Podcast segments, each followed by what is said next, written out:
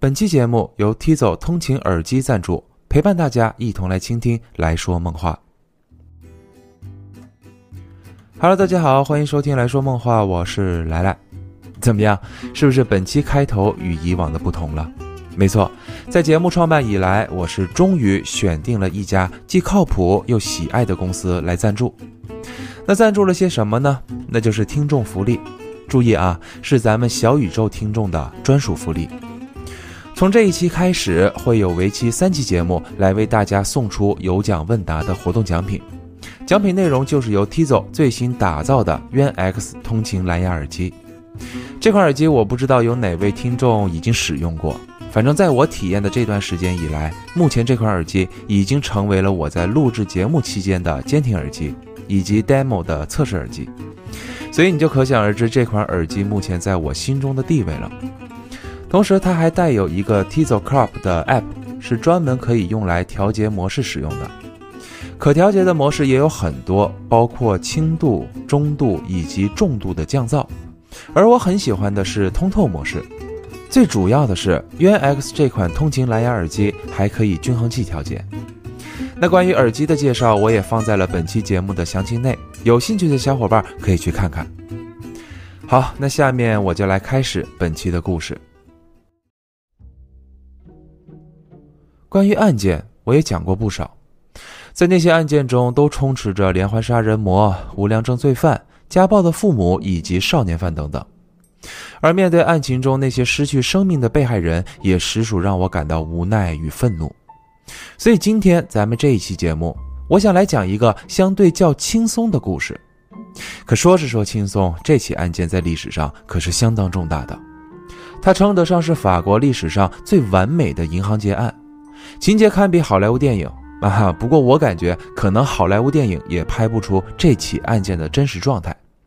因为案件的主谋全程开挂，一路畅通无阻，根本就没有什么阻碍。而该案件也是法国在二十世纪发生的失窃金额最高的银行劫案，那就是著名的法国兴业银行大劫案。这起案件还有一个非常贴切案情的名字，那就叫“没有武器、仇恨与暴力”。法国兴业银行建立于一八六四年，最初为私营银行。直到一九四六年才被国有化，这家银行至今还在，总行是在巴黎，也是法国最大的商业银行。好，那时间先来到一九七六年的二月中旬，地点位于法国尼斯的一家酒吧，在一个角落里有两个男人在边喝酒边聊天。哎，老哥，我听说你们银行最近又加强安保系统了，说只要警报一响，立即就能通知到警局。哦。是啊，说只要银行有报警信号，三分钟以内警方就能赶到。不过我也不清楚是不是真的那么厉害。总之老系统都已经拆了，现在我们就等着装新系统呢。啊？那你们银行里现在不就等于没有安保系统了吗？你们不怕被盗啊？嗨，那也得有人赶呢。你想想，我们法兴银行一共有三道铁门，最后的金库光墙壁就足足有六英尺厚。金库的大门还都是密码加钥匙的双层钢铁门，所以你就想想，这世上有谁能有这个本事？就算他能来到金库大门，也都打不开呀！难道会笨到一点一点凿墙吗？用炸药都没用啊！哎，也是啊，不愧是最安全的银行，真羡慕你！哎，能不能把我也介绍进去？那根据以上两人的对话，我们就能得知一个非常有用的线索。那就是尼斯当地最大的银行目前没有报警系统，可知道了又能怎么样呢？常人就算听到吉尔多这样的话，也就一晃而过，并不会特别去在意。可此时坐在角落邻桌的一个人却竖起耳朵听了老半天，而这个人就是阿尔伯特·斯帕加利，也是本起案件的主谋。两个醉汉的对话对于我们来说确实没什么作用。可对于伯特来说，那完全就是前置任务的 NPC 对话。对于法兴银行的金库，伯特他也早有耳闻。六英尺厚的墙面是个什么概念呢？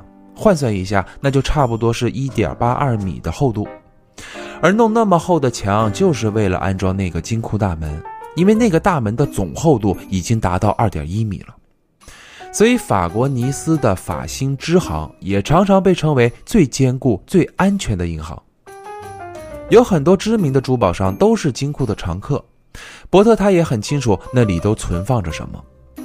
当晚回到家的他迟迟不能睡去，因为他觉得那个金库确实是个可以考虑的目标。一番思考过后，他就决定等明天先去那家银行观察观察。他想去看看那里到底有多严密。一夜无话，等到隔天，伯特来到位于德劳埃大街拐角处的法新市区支行，用了一个名为伊夫蒙泰佩利耶的假名，在那里开了一个编号为三幺六四的保险柜。在办理业务期间，他还和业务员闲聊了起来。他就问对方。我听说你们这家支行是最安全的银行，安全程度都要比总行都厉害了，真的假的？我这次存的东西都非常重要，可真别出什么差错呀！啊，伊夫先生，这一点请您放心，我们和总行一样安全。等一会儿带你前往金库的路上，你就能看到，我们这里需要通过三道铁门才能到达金库，而金库的大门还都是由双层钢板制成的电控门，所以这重重的保障绝对会让你满意。手续都已经办理好了，请跟我来。伯特一路走一路看，这里确实有着精密的部署。随着业务经理复杂的输入密码之后，又拿出了一把造型独特的钥匙，隔了一小会儿，才总算把金库的大门给打开。接着映入眼帘的就是密密麻麻的保险柜抽屉。伯特仔细观察了一下，这里每一个抽屉上都带有一个编号，最大的编号已经排到四千多了。等打开保险柜后，伯特还发现，这种保险抽屉已经算挺大的，正常规格的手提箱差不多能放进去两个。开抽屉的钥匙都是由银行保管，等于每一次存放东西的时候，都是由业务员来打开之后再锁上。保险柜的材质也都很结实，看来这一切都和他设想的一样。等存好东西走出银行后，伯特就悠哉悠哉的先找了家餐厅吃饭。等到晚上快十一点的时候，他就来到了银行对面的那条街道，观察着周围的环境以及动向。等已经过了十一点一刻的时候，四周还是静悄悄的。此时，伯特就扬起嘴角，转身回家。随后的两天夜里，伯特也都照旧，在每天晚上十一点的时候，他就会来到银行附近查看。等到第三天白天，他再次来到银行，并存放了另一个手提箱。在接下来的一周里，他每晚会在凌晨三点钟左右来到银行附近去观察。随后又隔了几天，他再次去到银行，又存放了一个新的手提箱进去。之后当天在晚上快临近十二点的时候，他就一直在盯着银行的大门。可此时银行的周围依然是静悄悄的，没有动荡。看到这一切的他已经胸有成竹了，看来这件事儿真的能干。等到隔天，他再次去到金库确认。然而不出所料的是，这一切都和他设想的一样。此时，伯特就心想：最安全的银行啊，你的漏洞总算是被我给找到了。那这是怎么一回事呢？他这三番五次的来来回回，又是为了什么呢？实际上，伯特第一次存放的手提箱里什么都没有，只放了一个闹钟。闹钟被他调成每晚十一点开始报时。而第二次，他又换了一个手提箱，在那里面，他只放了一个定时的收音机，并且将音量调到最大。而这一次的时间，他是设定在每晚凌晨三点半开始播一个小时的广播。接着第三次，他直接是在手提箱里放了一个微型的炸药，引爆装置被设定为当天凌晨十二点引爆。而此时，他看到自己的保险柜门缝处都有被烧焦的痕迹了。可是都过去这么长时间，也都没有引起银行的注意，那么由此他就可以断定，这里的隔音效果简直是太好了。无论是每晚十一点的闹钟，又或者是凌晨三点半期间的广播声响，都无法从这里传递出去。再加上第三次的炸药，虽说是微型的，可那好歹也是炸药啊，声响绝对比前两个都还要大，这也没有引起保安人员的注意。所以因此他就得到的结论是。正是因为金库的墙面过于厚了，才导致这里的隔音效果异常的好，所以即使金库里发出多大的动静，外面也都听不到。看来下一步的计划是可以进行了。在伯特确认银行的隔音问题后，他就乔装打扮成了一个工程承包商，并来到市政区大楼。没过多久，他就弄来了一张银行附近街道的下水道分布图。这种图纸都是公开的，所以只要确认身份就可以获得。等拿到图纸后，伯特心中的喜悦已经按耐不住了。行了，妥了，可以开始招兵买马了。好，那在讲到这儿的时候，让我们来先认识一下这个阿尔伯特·斯帕加里。一九三二年，他出生于法国南部的拉拉涅蒙泰格兰。在他三岁期间，由于父亲的离世，所以母亲就带着他搬去了海边城市耶尔去生活。在他九岁那年，母亲是在当地与别人结婚，接着他就是和母亲和继父生活在了一块儿。就这么说吧，母亲每天也都是忙于生活，所以对他的关心特别少。再加上他很不喜欢他的继父，所以两人的关系也一直都很陌生。就这样，一直到伯特十七岁时，他就决定离开这个家去当兵了。当时进的是伞兵部队，在当兵期间，他受过嘉奖，也受过惩罚，得过三枚勇敢勋章，也上过法庭。总之，最后的结果为换来了三年牢狱生活。在一九六八年期间，三十六岁的他就搬去了尼斯。尼斯也是属于沿海城市，在法国排行前五。是南部的旅游胜地，也是法国经济建设的重要城市。伯特很喜欢这里的环境，随后就在当地开了一家照相馆。他的那家照相馆可不简单，来往过很多名人，是一家颇有名气的照相馆。而伯特每天体面时尚的打扮，也吸引了很多当地有钱的客户。他有着独特的人格魅力，常给人一种不慌不忙、掌握全局且富有自信的魅力。也因此，短短几年间，伯特就赚了不少钱，也认识到了很多有钱有权的大人物。就这么说吧，豪车、豪宅、名酒、名表，他都够得上。他已经算是中上产阶级的生活了。然而，这样的生活并没有给他带来满足，因为身边的有钱人实在是太多了。打个比喻，就是如果说他想买辆豪车，那怎么也要过个一年半载。可他身边那些大人物买十辆豪车，可能也只需要签个字的时间，所以这样的差距才让他起了贼心。其实对于他来说，想要赚到更多的钱，他有的是办法，无非就是利用一下自己的关系就能办到。可这样的方式对于他来说实在是太漫长了，与其求爷爷告奶奶的跪着把钱赚，还不如来个快点的。不过这么多年都过去了，虽说他很想快起来，可是也从来没有着急过，因为他总是这么的沉稳。他不觉得哪一次是死命要抓住的机会，也更加不认为机会永远只有一次这样的说法。所以酒吧里那两个醉汉的对话，只能算是给他提了一个醒。只是这一步步都太顺利了，所以他就想着再试试。好，那现在再回到伯特在看完下水道规划图后，他为什么会想到下水道呢？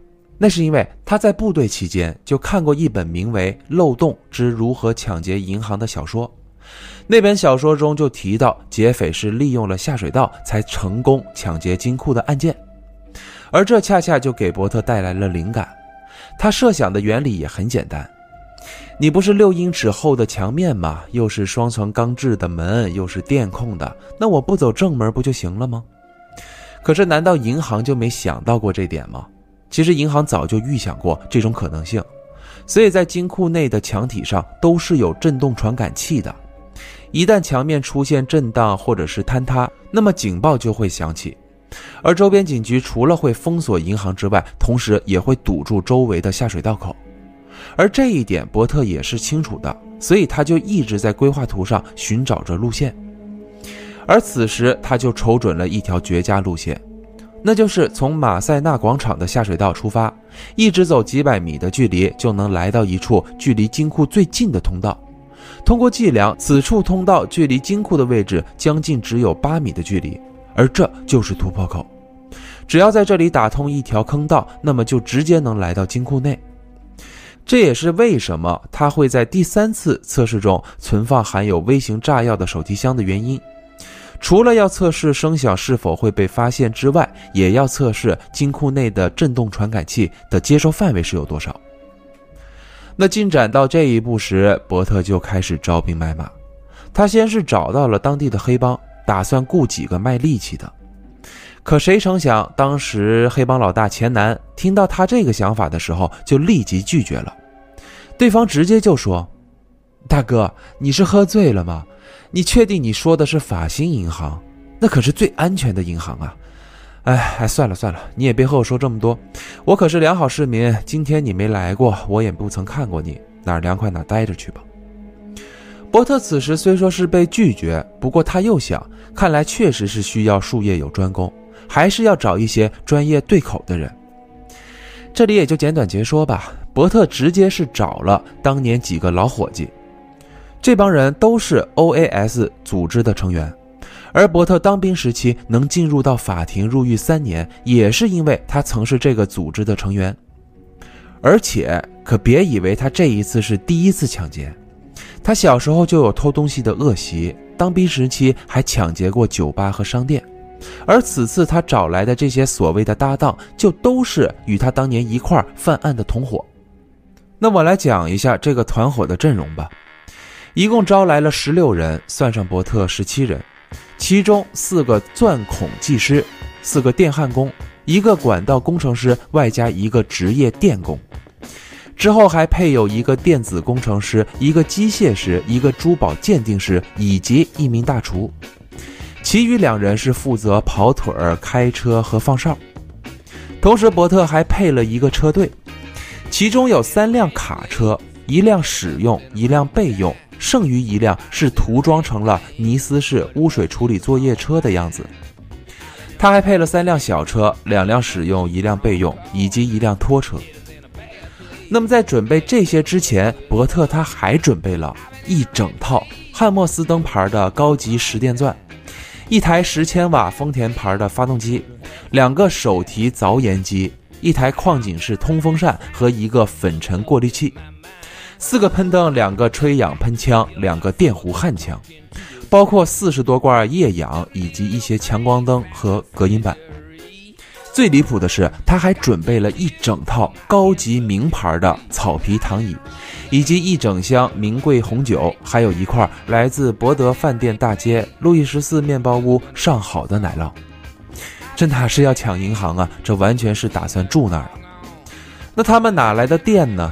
这一点也不用担心，电工汇合的时候就已经在距离最近的停车场内接了一条线到下水道。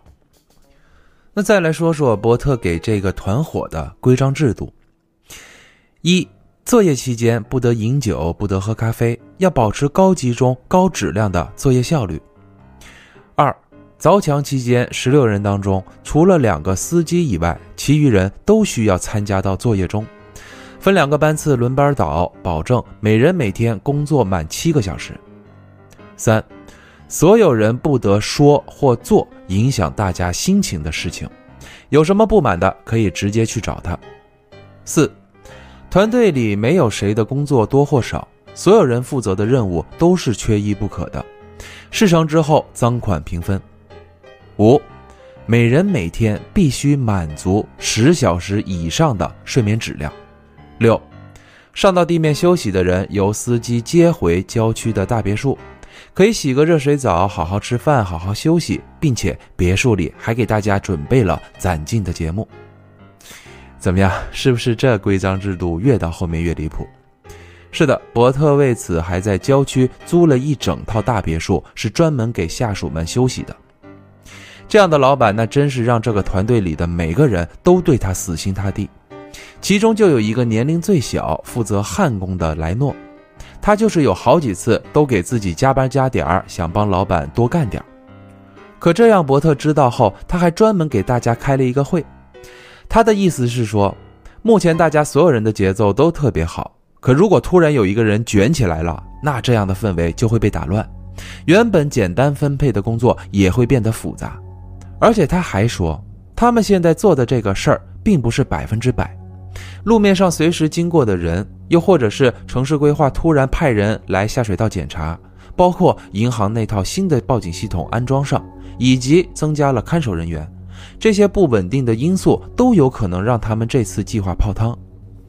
所以，如果这些不稳定因素得不到控制的话，那他们这个团队也将面临解散。按照目前计划来看，就算把所有工作都提前完成，抢劫金库的成功率可能连百分之五十都达不到。所以一切都听从安排，该工作就工作，该休息就休息，不能急于求成。他需要等待一个能将成功率提升到百分之八十五的时机。好，那我再来说说这个团队目前的进程。他们是在一九七六年四月七日动工。起初，第一个周末的成绩是钻出了一段五英尺的坑道，随后在第二周里又进展到了八英尺。不过到了这个阶段，遇到了难题，因为他们遇见了一块巨石。为了凿开这块巨石，他们花费了足足有三周的时间。随后又过去了一周，挖着挖着就突然挖到了煤气管道，这样伯特当时都没有想到。因为在规划图上并没有标记这里有煤气管道，不过这就体现出了这个团队的专业度。他们当时是直接把煤气管道给改道了，既没有影响工程，也没有引起地面上的察觉。接下来，在经过两个半月后，坑道终于是接近金库的后墙，而此时所有人都改为人力挖掘，这样的目的是怕如果上机械，有可能金库的墙面就会出现裂缝。这样就容易被发现。等又过了将近半个月后，就在距离金库后墙仅只有一英尺左右的位置时，伯特他就下令整个团队停工。他吩咐所有人都回到别墅养精蓄锐，因为此时距离他要等待的时机还有一周的时间。那他到底是在等什么呢？他在等巴士底日的到来，也就是法国的国庆日。因为只要这个假期到来，大家都会休息，包括银行的人。就这样，时间一直等到七月十四号。不出所料，假期期间银行只开放半天，并且银行里也都没人看守。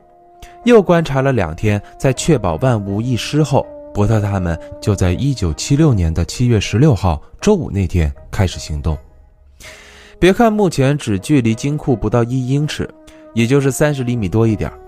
可就是这么短的距离，却成为了最关键的地方。所有人都小心翼翼地凿着墙面，生怕墙体出现过于大的震荡，导致传感器报警。他们两两一组，轮流交替，从开始到现在已经过去将近三个多小时，所有人都憋着一股劲儿呢。而伯特那沉稳的性格也开始有了变化，他有些焦急地一边抽着雪茄，一边来回踱步。就在此时，墙面终于打通了。可同时间，却有一块拳头大小的石头重重砸向了地面。所有人看到这一幕时，都屏住了呼吸。然而，转眼间，这个画面就变了。大厨在简易燃气灶上咧着嘴做着美食，珠宝鉴定师是在坑道附近支起了一张桌子，准备等会儿来给那些珠宝进行鉴定和估价。三个焊工正忙着把金库的大门从里面焊死。剩余的人是在边吃着美食边畅想着接下来的有钱生活，而一旁的阿尔伯特·斯帕加利在摇晃着红酒杯。是的，他们成功了。刚刚砸向地面的那块石头根本没有起到任何报警作用，他们也不清楚这金库里的传感器是坏了还是压根就没装。总之，目前金库内可以承受较大的声响以及震动。等所有人都吃饱喝足后，就开始摸箱子了。首先，第一个开出的都是一些证件、护照以及合同之类的。这样大家都相互看了一眼，觉得这也正常。这个金库肯定存有很多见不得人的文件。再来就是第二个保险柜，可这一次里面存放的却都是一些验账。紧接着第三个、第四个都是一些没用的文件。这样当时在场的这帮人就不淡定了，他们看向伯特就说。大哥，你确定这是金库吗？咱们是来档案室了吧？珠宝呢？黄金呢？此时，伯特那沉稳的姿态又展现了出来。他不慌不忙的就说：“这里可是有四千多个柜子，难道里面全部都是黄金和珠宝吗？再说，别看这些在咱们眼里都是一堆废纸，可真要是花点心思，利用这些去勒索的话，那收入绝对不可忽略。你们看看那对艳照，那对男女，你们认识吗？”那可都是一些大人物啊，随便一张照片都能让一家报社直接翻身。可是大哥，咱们哪来的时间再去勒索啊？我就是说这个意思，你们自己运气不好，还怪来错地方。我来开一个吧，就这个。随着伯特手指的位置，大家看向了一个编号为二九八三的柜子。等打开之后，所有人都瞪大了双眼。哇，金色传说啊，反正就是这意思吧。那里面满是珠宝、黄金和钞票，这一下子算是给在场的所有人都打了鸡血。接下来你就可想而知了，那场面完全就像是盲盒促销大卖场，那收获也真是满满的。就这么说吧，起初搬运的人那乐的都不行了，多沉的东西都不叫沉，出了多少汗都不嫌累。可过了一段时间后，他们就发现这样下去可不行，那东西实在是太多了，根本就搬不过来。之后所有人是被分成四组，两组开箱，两组搬运，中途轮流交替。休息的人赶紧补充体力和睡眠。就这样过去了十二个小时，又过去了十二个小时。而此时，所有人都已经累得精疲力尽，并且都看向了珠宝师，因为这小子已经足足在这张桌子上鉴定珠宝长达三十六个小时没有合眼。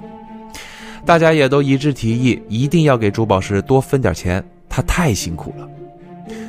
伯特这会儿又开始鼓舞士气，他就说：“我们还有一段时间，大家再坚持坚持。我先回上面去露个面，等一会儿我在咖啡馆的后街道与你们会合。”其实按照原先的计划，伯特是打算在周日这天晚上六点多左右就先回到地面上，去找家餐厅吃饭，之后就去一家他们事先选定好的咖啡馆去坐一会儿，因为这样可以给他形成不在场证明，无论今后能不能用上，这总归是有好处的。可就在他准备回到地面的时候，却发现下水道的水位有变化了。此时他赶紧用手台联系地面，并询问天气情况。地面人员在收到后就回复说，东边有一片乌云正在靠近。等得到消息的伯特心想不好，那边肯定已经下雨了，要不然水位根本就不会变高。他赶紧又回到金库和大家商议，他就说，目前我们有两个选择，第一，要不还是按照原先计划，还是去到那个咖啡厅之后在后街道接应大家撤离。可是目前时间还太早，如果就这样出去的话，难免会被发现。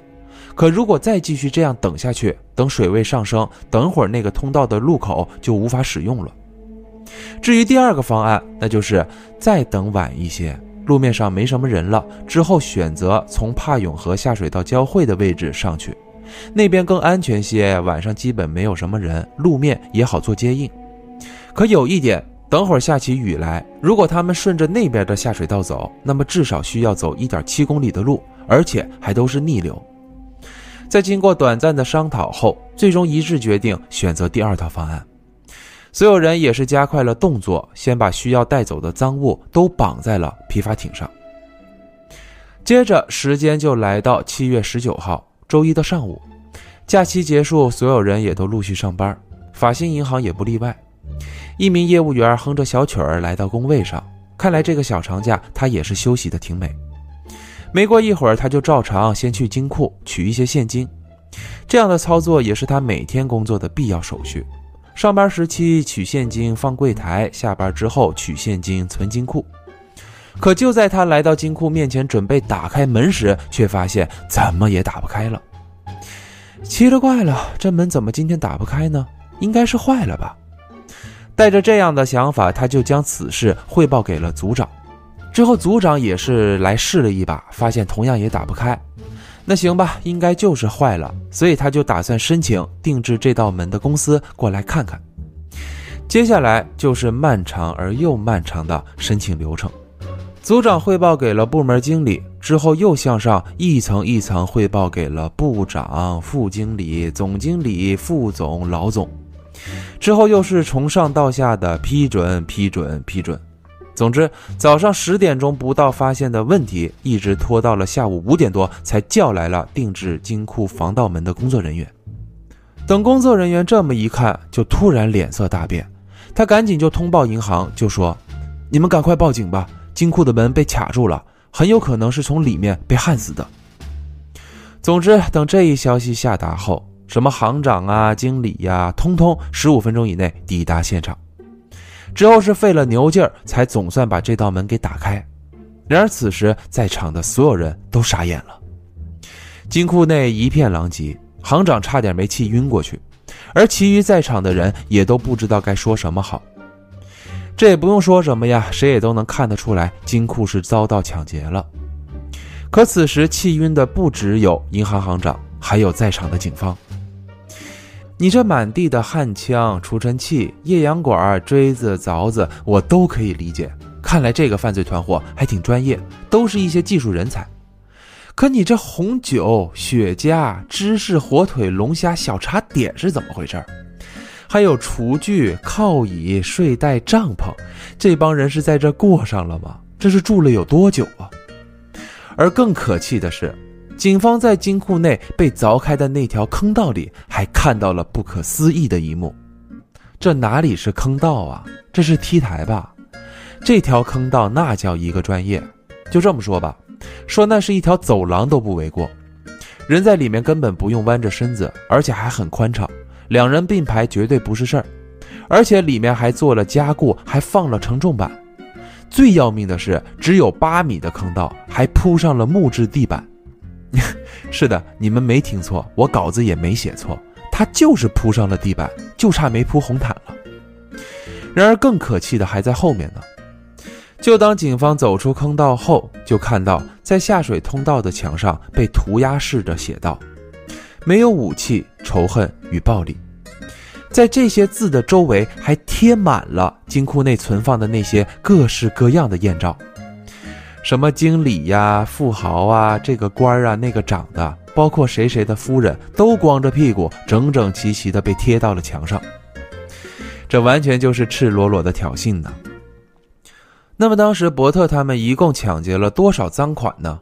据保守估计是将近有六千万法郎左右。此时警方真是百感交集，这不仅是一起重大抢劫案件，也是一起最具有侮辱性质的案件。在经过现场搜查后，最终警方认定这一团伙绝对就是一群职业的矿工，所以在这条线上，警方是苦苦追了三个多月，然而却一点收获都没有。随后，警方又动用了所有关系，找到当地那些黑帮去打探消息，而警方也找到了前南老大啊，也就是我上面提到的伯特一开始准备找的那个黑帮老大。在他得知法兴银行金库被盗的事件后，立即就想到了伯特。他惊讶的眼睛都快瞪出来了。他是真没想到那个人真把这件事给办成了。此时他死的心都有了。早知道一开始就答应伯特和他合伙干了。警方这会儿看他都快哭了，就问：“我说钱南，你是怎么了？你一个黑帮老大，怎么看着快要哭了似的？”这会儿钱南却带着哭腔就说。没事儿，我只是想到了一个很伤心的事情。你们没什么事就快走吧，让我一个人静静。至此，警方也就再无头绪。那个时期，指纹技术是有了，不过伯特他们全程都是戴着手套的。至于 DNA 技术，那时期还不成熟，所以即使现场留了那么多，拿现在来看都是可用的线索，不过在那个时期却一点用处都没有。至于伯特他们这个团伙，此时早就把赃物兑换成现金逃之夭夭了。一直到一九七七年的五月份，整起案件才有了转机。这一天，警方就接到了一通报警电话，报案人是一位女性，上来就说：“警察，我让你们赶紧帮我去查查我的丈夫，他最近很古怪，整天整夜的不回家，绝对是在外面有人了。你们快去帮我查查。”警方听到这儿的时候，很是无奈。就说：“大姐，法兴银行被盗，六千多万法郎不翼而飞。我们老局长的屁股还被贴到了墙上，这么重大的事儿都忙得我们脚打后脑勺了，你还跟我这说什么出轨的事儿？没那闲工夫啊！”对方这么一听就不乐意了，直接就说：“你知道我老公是谁吗？我告诉你，他可不是什么好人。法兴银行被盗是吗？他绝对有份儿，你们赶快去抓他吧。”他天天都不着家，没准就是去抢银行了。另外，你管谁叫大姐呢？你才是大姐呢！警方这么一听就起了兴致，连忙就问关于她丈夫相关的信息。很快挂下电话后，当天晚上警方就找到了他。那这个人是谁呢？他就是当时伯特团队里的那名厨子尼尔加。其实这老哥挺惨的，整个团队里十七个人，只有他是本地人，而且还是后招的。不过在他犯案期间，他为了能够保证大家每天都吃好，所以呢也就住在别墅里，没有回家。在离开之前，他也和妻子商量好，就说他要出差三个多月。可谁成想，等他犯案后回到家时，却看到妻子正在给他戴绿帽子。这把尼尔加给刺激的，直接就哭着回母亲家了。随后还给了母亲一大笔钱。可这事儿很快就让妻子给知道了，她才了解原来自己老公真赚钱了。结果又是老戏码呗，哭着喊着就想和他好好过日子。可这会儿尼尔加已经是心灰意冷。所以，他这个妻子才气急败坏，就找了几个姐妹想去勾引自己的老公，之后就报警，来个捉奸在床，这样他们离婚了，也是老公出轨在先，自己也就能分到更多的财产。可她老公根本就不吃这一套，最后是在公园的长椅上被警方给逮捕的。结果阴差阳错，警方一直逼问他钱的来源，最后尼尔加是扛不住了，才说出了实情。警方也是透过他了解到了所有事情的前因后果，并且也就锁定上了结案的主谋阿尔伯特·斯帕加利。包括，其实警方当时在下水道现场就找到了大量的雪茄，这个雪茄是一个名为唐米盖尔牌子的雪茄。警方通过这个牌子就找到了雪茄店，之后又透过老板就了解到伯特曾经多次来买过大量这个牌子的雪茄。行了，目前人证物证也都俱全，总算是可以抓人了。而我刚刚也提到，伯特他的照相馆很有名气，自然他这个老板也一样，所以想要知道他的行踪并不难。而且他在犯案后也根本就没有离开过尼斯，因此警方也很快就锁定到了他的位置，对他进行抓捕。可你们知道这个伯特当时被逮捕的时候他在干嘛吗？他当时正在陪同尼斯市市长一块考察呢。他的摄影技术很好，所以是被邀请前来当摄影师的。警方在逮捕他的时候，还把一旁的尼斯市市长给吓了一大跳，他还以为是来抓自己的呢。总之，在一九七七年的六月二十五号这天，这个令警方恨得牙痒痒的罪犯终于是落网了。可事情远远还没有这么简单。抓是抓起来了，可伯特一直就没有认罪，这也令法官很是头疼。这个法官啊，他对伯特的印象非常深刻，他就说他从来没有见过这么自信的人，也更加没见过能够笑得这么灿烂的罪犯。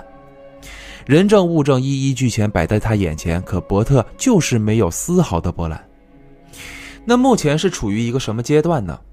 法官是希望通过波特追回那些赃款，因为可要知道，这么庞大的金额如果追不回来，那么到最后只能是银行来买单。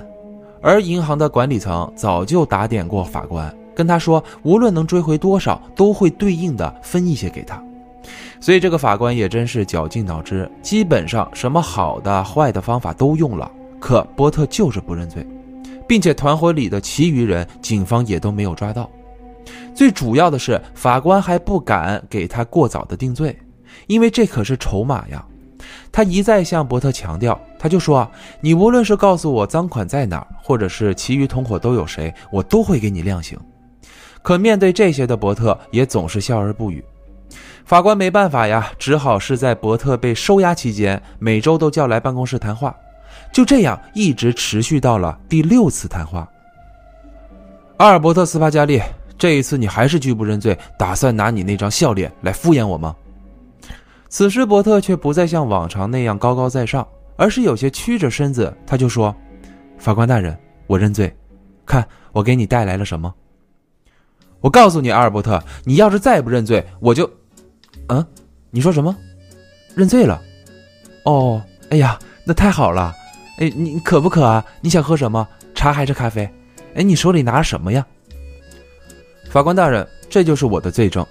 这张图就是我当时规划抢劫的路线。抱歉，我没有什么绘画天赋，所以画的比较潦草。所以，请允许让我来给你讲解一下。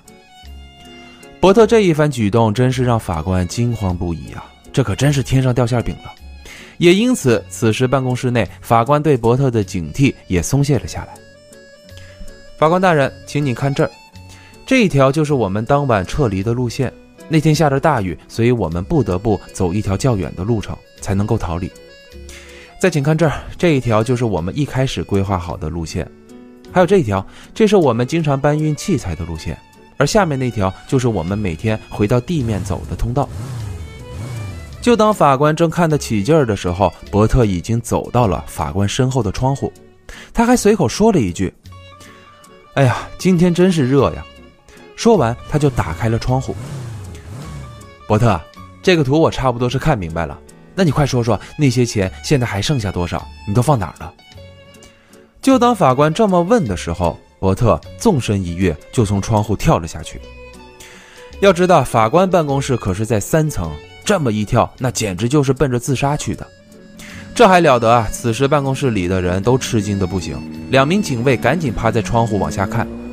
可谁成想，此时楼下已无伯特半个身影，而至此，这个伯特就失踪了，彻底找不到了。也正是因为这样，这起案件才被定义为法国历史上最完美的银行劫案。这把当时那个法官给气的，直接就给伯特定了一个无期判决。可这还有什么用呢？人都跑了，定再多的罪名也都毫无意义。那这个伯特是怎么逃走的呢？实际上，他在被收押期间，就在监狱里认识了一个人。这个狱友在听到伯特的事迹后，那真是佩服的五体投地，原地就成为了伯特的粉丝。而且，其实，在伯特被捕期间，他的名气就非常大，很多百姓都觉得他就像侠盗一样，并且也都对他表示崇拜，更是媒体最关注、最想要采访的对象。而这些当时就早在狱中传开，所以这个狱友一直就想找个机会接触伯特。再加上这个人就是一小偷，过几天就放出去了，所以伯特就与他约定好，什么时间在窗户下等着接我。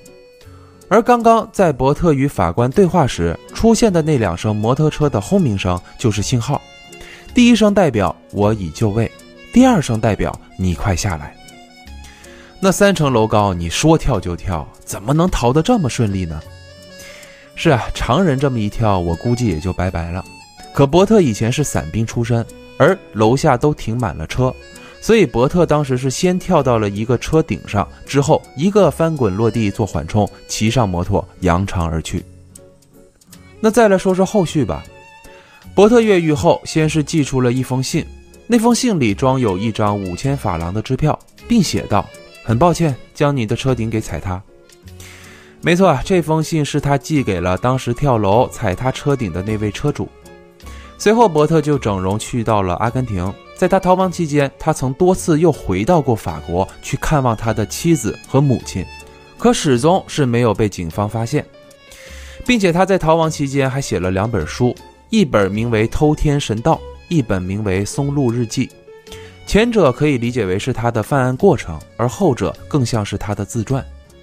一直到一九八九年期间，是有人发现五十七岁的波特倒在了位于意大利贝鲁诺的一间乡村小屋门口。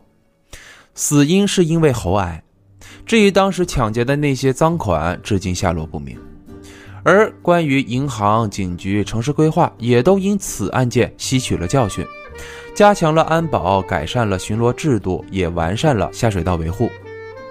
那么，透过这起案件，也就让我们知道，吸烟它真的有害健康啊，因为容易得喉癌。你想啊，他都抢了这么多钱，最终还是死于癌症。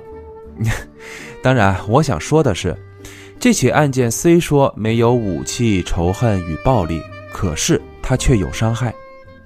因为就在法兴银行大劫案发生的五年里，就出现过两起模仿犯罪，在这两起案件中，一共是有两个重伤、十个轻伤以及四人死亡。所以，这也就是为什么本期节目虽说用了这段话来作为标题，可是却打上了引号的原因。以伯特为首的法兴银行大劫案，虽说他真的很帅气，以至于用这个题材拍摄的两部电影中都不敢把他演得这么帅气。可是要知道，这样的案件终究是办案技术不高端的历史产物。拿现在来说，我想可能道伯特一开始三番五次去银行存放东西时，就已经开始会被调查了。好，那这一期的故事就到这里。下面我来说一下本期故事的问题，那就是伯特一共与法官进行了几次谈话。此次有奖问答活动只需要大家把答案留言到节目的下方即可。之后，第一个回答正确的听众将获得由 Tizo 提供的渊 X 通勤蓝牙耳机一副，以及2024年 Tizo 年度日历一份。而第二个回答正确的听众也将会获得2024年 Tizo 年度日历一份。获奖的听众不用着急，会由我来联系你，获取到你的收货地址。如果本次活动大家没能赶上也不要紧，因为在接下来的两期节目中依然会有奖品名额。再次感谢 Tizo 能够赞助本期节目，陪同大家一起来探索这个世界。那好了，感谢大家收听本期节目。如果你还对这个世界充满好奇的话，就请关注我。我们下期再见。